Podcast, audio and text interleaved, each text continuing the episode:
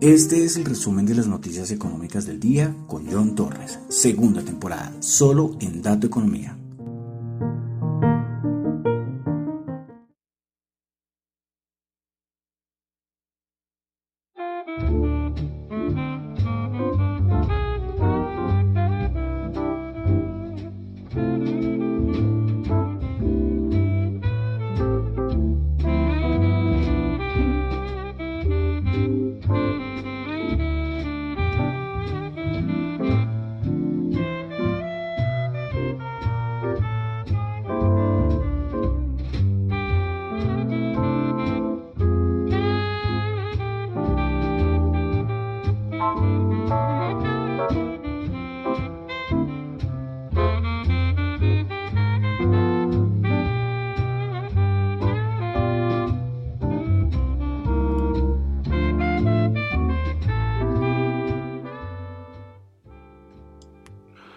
Buenas noches a todos. Son las 7 y 32 de la noche de hoy, sábado 20 de noviembre del año 2021. Mi nombre es John Torres y este es el resumen de las noticias económicas.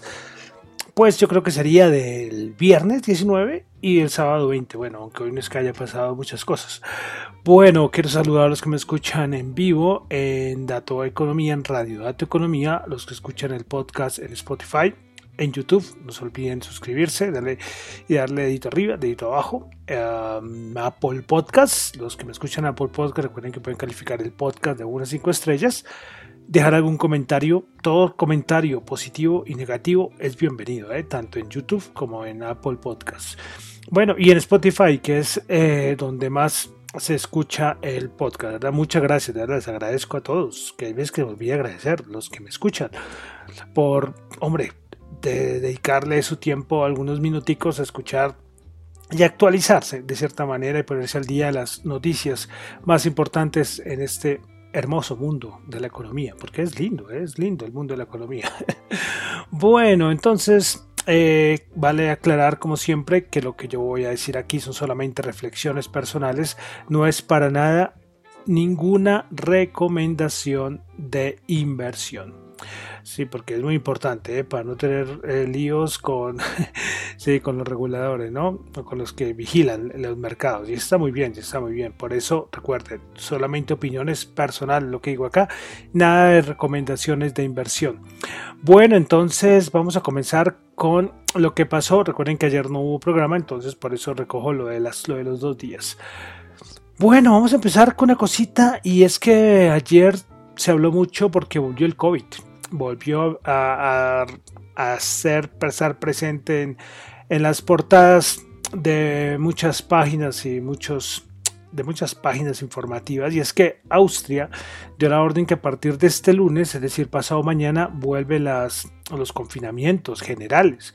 Esto ha desatado un caos en varias ciudades de Austria, o hemos visto, por yo coloqué un video en Twitter, pues la gente inconforme no quiere volver a saber nada de confinamiento ni nada, hay protestas, bueno, también otra ciudad donde donde fue, creo que fue en Rotterdam, en Holanda, en Países Bajos, no sé si Holanda, Países Bajos también, un caos, casi las imágenes fuertes, porque están en contra de confinamientos, eh, certificados de vacuna para entrar a, los, a ciertos lugares públicos, bueno, un medio un poco caótica la, situación. Pero bueno, entonces ayer lo de, lo de, Austria y también Alemania, todo el mundo pendiente porque es que en Alemania los casos están en máximos desde que comenzó la pandemia, casos diarios. Y el, ministro de Exteriores alemán eh, dijo que no iba, no, que no iba a haber algún confinamiento general, pero que no lo descartaba, eh, por el momento no, pero que no lo descartaba. Entonces pendientes, muchos países de Europa principalmente con aumento de casos. Y en Estados Unidos aumento de casos, desde mayor número de aumento de casos desde octubre. Miraremos a ver, seguir viendo ahí de reojo lo, lo del COVID-19. Eh, bueno, entonces vamos a pasar a Europa. Bueno, continuamos en Europa, lo que estábamos hablando era Europa. Vamos a dar unos datos macro. Tuvimos ventas minoristas en Italia el mes de septiembre. El dato mensual 0,1%, anterior 0,8%. Y, el, y perdón, ¿yo qué dije? Eh, venta minorista, no, no, no.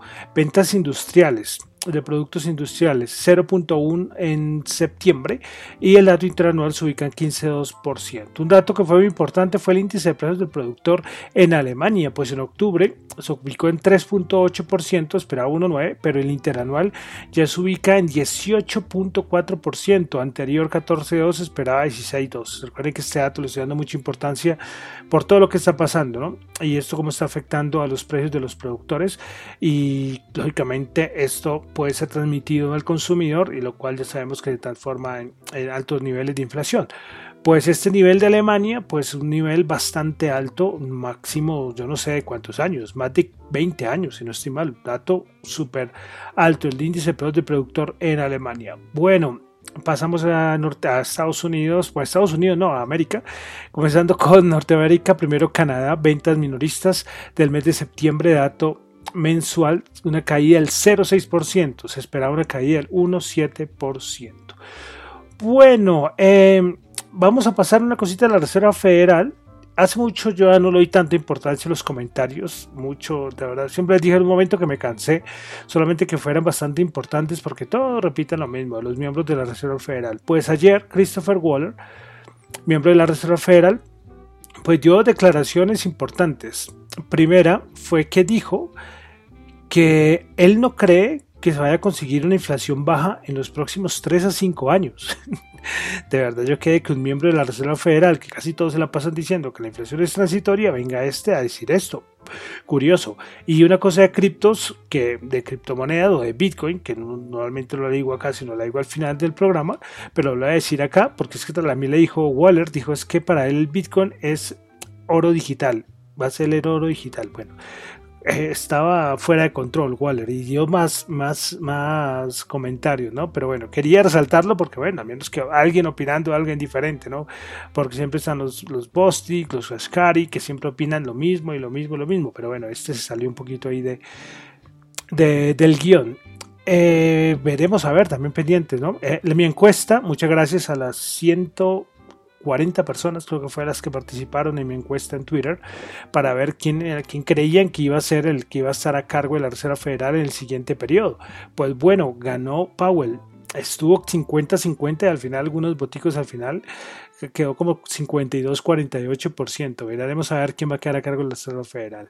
Bueno, un datico, no es de economía, hoy está cumpleaños el presidente de los Estados Unidos, Joe Biden, 79 años, hoy está cumpliendo años, 79 años. Siempre digo que ese señor debería estar allá con su mantita viendo la tele y no a cargo de, del Estados Unidos, ¿no? Pero bueno. Eh, bueno, y no es por especial a gente mayor edad, no, no, no, para nada, para nada, ¿eh? porque después no vayan a venir acá a tirar con todo, sino que es que usted lo ve, uno lo ve cansado, es que es un cargo muy duro, un cargo durísimo, es Estados Unidos, presidente de Estados Unidos. Bueno, continuamos, vamos a pasar aquí a Colombia. Pues la Superintendencia Financiera de Colombia reveló las cifras del sistema financiero para el mes de septiembre de este año 2021. Pues bueno, los bancos alcanzaron utilidades de 9,31 billones, lo que representa un crecimiento de 1,13 billones frente al pasado mes de agosto. Las entidades nacionales aportaron 7,37 billones, lo cual representa un crecimiento del 97%. Y los bancos internacionales aportaron 1,41 billones, eh, es decir, un aumento de cuánto? 1.404%. Bueno, y los bancos públicos de primer piso, 524.302 millones. Bueno, los, a nivel de utilidades de los bancos, los tres primeros eh, a nivel de bancos nacionales fue Banco Bogotá con 3.638 millones, eh, Bancolombia 1.747 millones y da vivienda en tercer lugar 816.431 millones. Si lo estoy leyendo bien no me, genera duda, ¿eh? que lo esté leyendo bien la cifra que no tengo acá. Pero, bueno, los tres de menores eh, a nivel de utilidades fueron Mi Banco con 9.885, eh, Cop Central 492 y Lulo Bank que tuvo, fue el único que tuvo utilidades negativas, menos 13 467 millones. A nivel de bancos internacionales, el primer lugar BBVA Colombia, segundo lugar GNB Sudamérica, tercer lugar Scotiabank, Y por último, eh, bueno, son en total 3, 4, 5, 6, 7, 8, 9, son 10 a nivel internacional. En la última de la lista de los 10 fue el Banco Pichincha que tuvo utilidad negativa.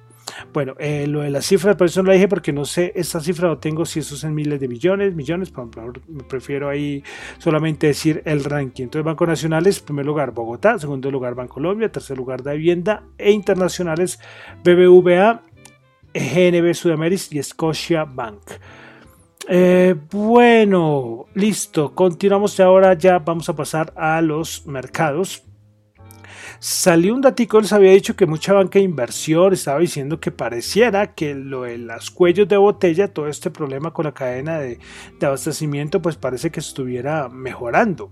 Y pues yo no tenía algún, algo, algo, o sea, un documento, algo, una prueba, porque uno puede decir, sí, la inflación está mejorando, así como dicen los de la Reserva Federal, que sí, no, es que la inflación va a bajar el otro mes. ¿Por qué? Porque sí, no, no, no, hay que mostrar datos. Y pues salió un, un índice que se llama el Baltic Dry, el, también es el Baltic Exchange Dry, que es... Eh, ¿Qué mide este índice? Pues este índice mide los fletes marítimos de carga o arancel y más o menos abarca unas 20 rutas marítimas. Bueno, entonces, ¿por qué es importante? Porque es que cuando este índice está muy por encima y es que estuvo, yo lo compartí en Twitter como hasta dos veces, que estuvo súper elevado era porque el aumento de los fletes estaba fuera de control. Pues parece eh, que este índice ha bajado considerablemente, considerablemente.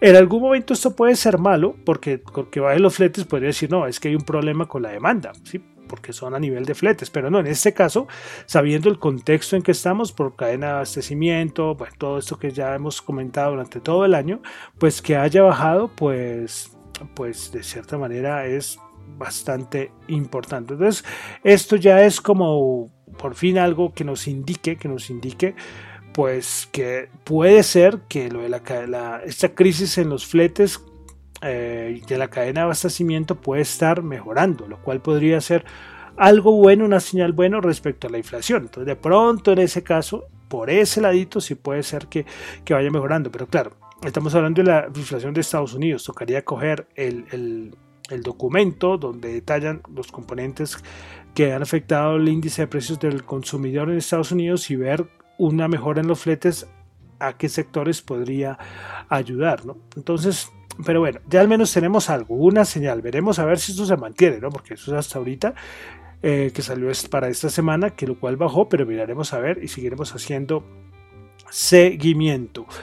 Bueno, continuamos eh, aquí en Colombia, pues sigue la novela que seguirá dando que hablar, lo de Nutresa, pues que ayer fue algo importante, fue porque la Bolsa de Valores de Colombia y la Superintendencia Financiera dieron luz verde a la OPA, es decir, la oferta pública de adquisición presentada por el grupo Gilinski para quedarse con el control de Nutresa. Entonces, un paso más.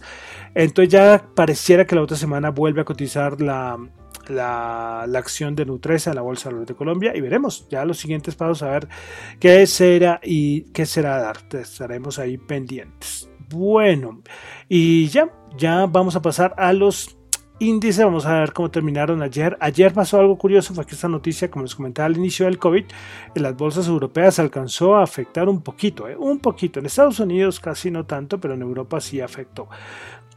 Eh, antes de entrar a los, índices, ya vamos a terminar noviembre y recuerden que noviembre les dije mes super alcista, la estacionalidad hay veces que funciona muy bien. Desde, el primero de noviembre les llevo diciendo que era un mes muy alcista para la bolsa de Estados Unidos, pero es que salieron las nuevas estimaciones para el SP500 para el año 2022 por parte de ciertos analistas de varias bancas de inversión.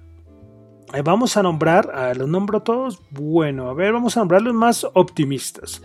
Bueno, el más optimista, el más optimista es Brian Belsky de BMO, que espera que en el 2022 el SP500 cierre en 5.300 puntos. Luego le sigue Costin de Goldman Sachs, que dice que el SP500 cerrará el 2022 en los 5100 puntos. Y en tercer lugar está Lori Calvacina de, de RBC Capital Markets, que espera que el SP500 cierre el 2022 en 5050. Son los tres más positivos, para no nombrarlos todos. Los tres, eh, de cierta manera, como más, más negativos, podríamos decirlo. Bueno, a ver, yo me, me espero un momentito, yo que tenga acá el dato. A ver, a ver, a ver, a ver, listo. Bueno, tenemos a Subramanian de Bank of America, 4.600 puntos, entre los más negativos, de las peores estimaciones. Después está eh, Michael Kantrowitz del Commerce Macro, 4.600 puntos. Y el más negativo de estos aparece Wilson, que es conocido, de Morgan Stanley, que dice que el SP500 va a cerrar en los 4.400 puntos. Entonces ahí tenemos las estimaciones que dicen varios analistas respecto a cómo cerraría en el año 2022 el SP500. ¿eh? Todavía falta algo, pero bueno, es hacer, hacer esto es gratis, ¿no? sí, voy a estimar que va a cerrar en tanto. Pero bueno, listo, entonces vamos a entrar ya a los índices como cerraron el día de ayer los principales índices de la bolsa de Estados Unidos. Bueno, el Nasdaq 100 90.3 puntos subió 0.5% y 6.573 puntos.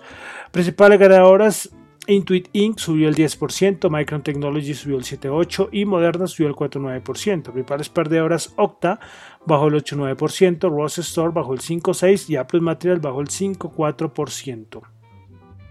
Vamos ahora con el SP500. El SP500 el día de ayer bajó 6.01%, 4.697 puntos. Principales ganadores el SP500. Tuvimos a Intuit 10%, Micro Technology 7.8% y Enphase Energy subió el 5.2%. Principales perdedoras Devon Energy bajó el 6.2%, Discovery bajó el 5.9% y Hess Corporation bajó el 5.7%. Vamos al Dow Jones. El Dow Jones el día de ayer bajó 268 puntos, bajó el 0,7%, 35.601 puntos. puntos. Principales ganadoras Nike 2.06%, Apple 1.7% y Amgen 1.01% de Apple máximos históricos, creo. ¿sí? Esta noticia del, automóvil eléctrico lo impulsó en los últimos dos días. Principales perdedoras fuimos a Boeing bajando el 5.7%, Meranco Meran Company bajando el 2.8% y The Travelers Company bajando el 2%. Vamos a la Bolsa de Valores de Colombia. La bajada de ayer fue tremenda en la Bolsa de Valores de Colombia. Pues el Colca bajó 38 puntos, bajó 2,9%, 1.298 puntos.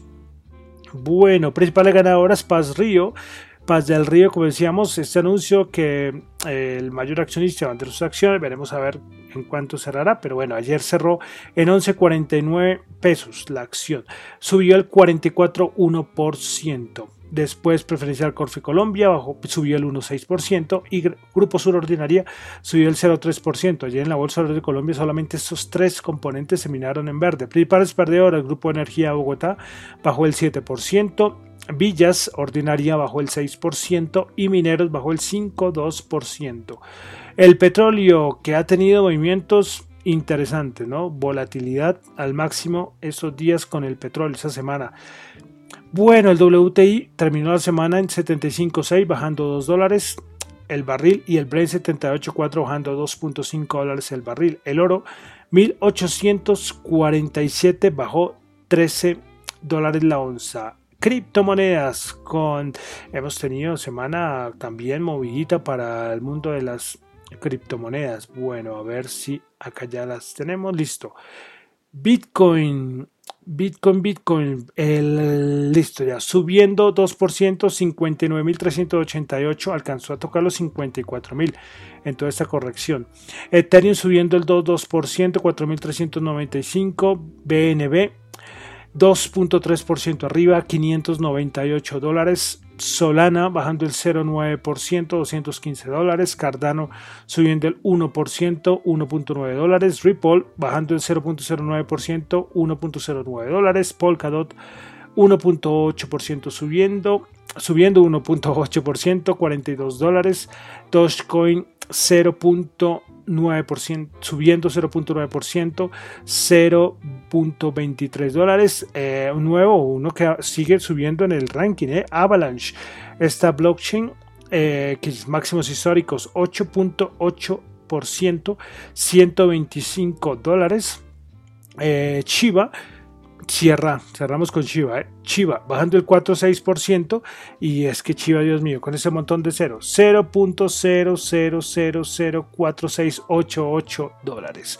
Bueno, de criptomonedas, eh, acordé una cosita, ahorita que estaba leyendo lo de Nike, eh, en el Dow Jones, que las más cosas suyo, y es que Nike también dijo que va a estar en el metido en el metaverso.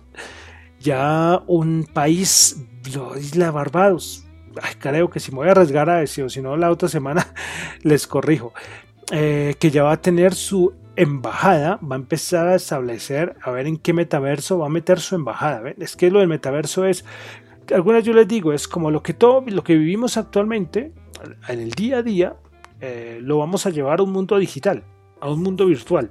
¿Me entienden? Entonces no va a ser juegos porque ahora se relaciona mucho los metaversos con los juegos. No, no, no, vamos a hacer cosas que hacemos normalmente, no solamente juegos, se va a poder seguir jugando lógicamente, pero va a haber muchas cosas que hacemos acá, las vamos a hacer en el metaverso. Ir a museos, hacer trámites, bueno, muchas cosas, muchas cosas. Lo del metaverso es una cosa muy interesante, muy interesante, pero para que lo, para que lo detalle. Es que me acordé ahorita fue con lo de Nike, con el metaverso. Eh, bueno, eh, una cosita es que el otro día yo le dije lo de México, que parece que va a tener impuestos como el 20% a las transacciones con criptomonedas, compra o de criptomonedas. Y es que salió que parece que la Dirección de General de Tributación de Costa Rica va a proponer el cobro de un 13% de IVA a la compra de criptomonedas. La parte de tributación es interesante ¿eh? con el mundo de las criptomonedas. ¿eh? Veremos, a, siempre estoy aquí un poco de, no de miedo, pero sí, bueno, sí, digámosle que de miedo, un poco de preocupación, a ver cómo ser la parte tributaria aquí en Colombia cuando ya coloquen la, cosa bien regulada y bien escrita, ¿no? Pero bueno, todavía falta algunos meses, yo creo, para saber esto, eh, si todo va por el, camino que va, ¿no? Reconozca que seguimos con lo de la sandbox que además no sé cómo es que va esto, va un poco atrasado, creo. Van han habido muchos problemas. Eh, yo no sé de todas las alianzas, no sé cuántas, eh, las alianzas entre las entidades financieras y los exchange, exchange centralizados, no sé cuánto, cuánto, cuánto va esto, ¿no? De verdad que hace poco, hace, hace mucho no le, no le hago el seguimiento, voy a ver y después se los comento, a ver cómo va eso, que es parte del camino hacia una regulación de las cripto de los criptoactivos aquí en Colombia. Bueno, y finalizamos con el dólar. Este fin de semana el dólar está en 3.923 pesos. La tasa representativa del mercado bajando 20 pesos respecto al día jueves. Bueno, entonces ya con esto termino por el día de hoy el resumen de las noticias económicas del día, que esta vez fue edición viernes y edición sábado, porque ayer no hubo programa. Bueno, entonces recuerden que lo que yo comenté acá no son recomendaciones de inversión son solamente análisis personales. Me encuentran en Twitter, recuerden, en la cuenta arroba John Chu y en la cuenta arroba Economía. Mi nombre es John Torres, ¿eh? para que los que no me conocen. bueno, sí, hoy lo dije todo al revés, ¿no? Un poco ahí, sí, todo al revés lo dije.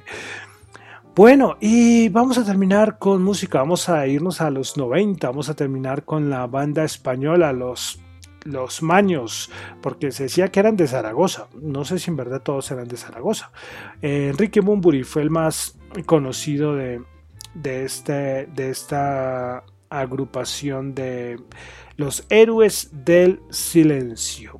No sé hace cuánto se habrán separado, pero bueno, Enrique Bumburi pues armó su carrera aparte. Y vamos a terminar entonces con unas canciones más conocidas de, de los héroes del silencio como es la chispa adecuada. Muchísimas gracias.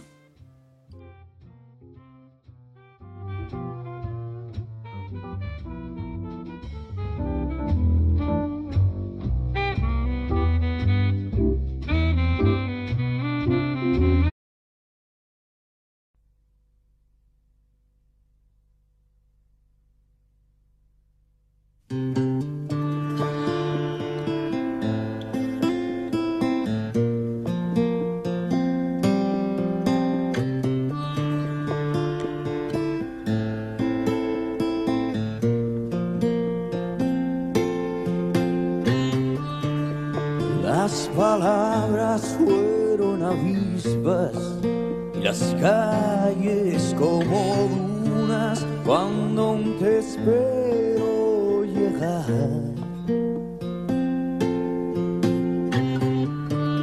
En un ataúd guardo tu tacto y una corona con tu pelo enmarañado queriendo encontrar un arco iris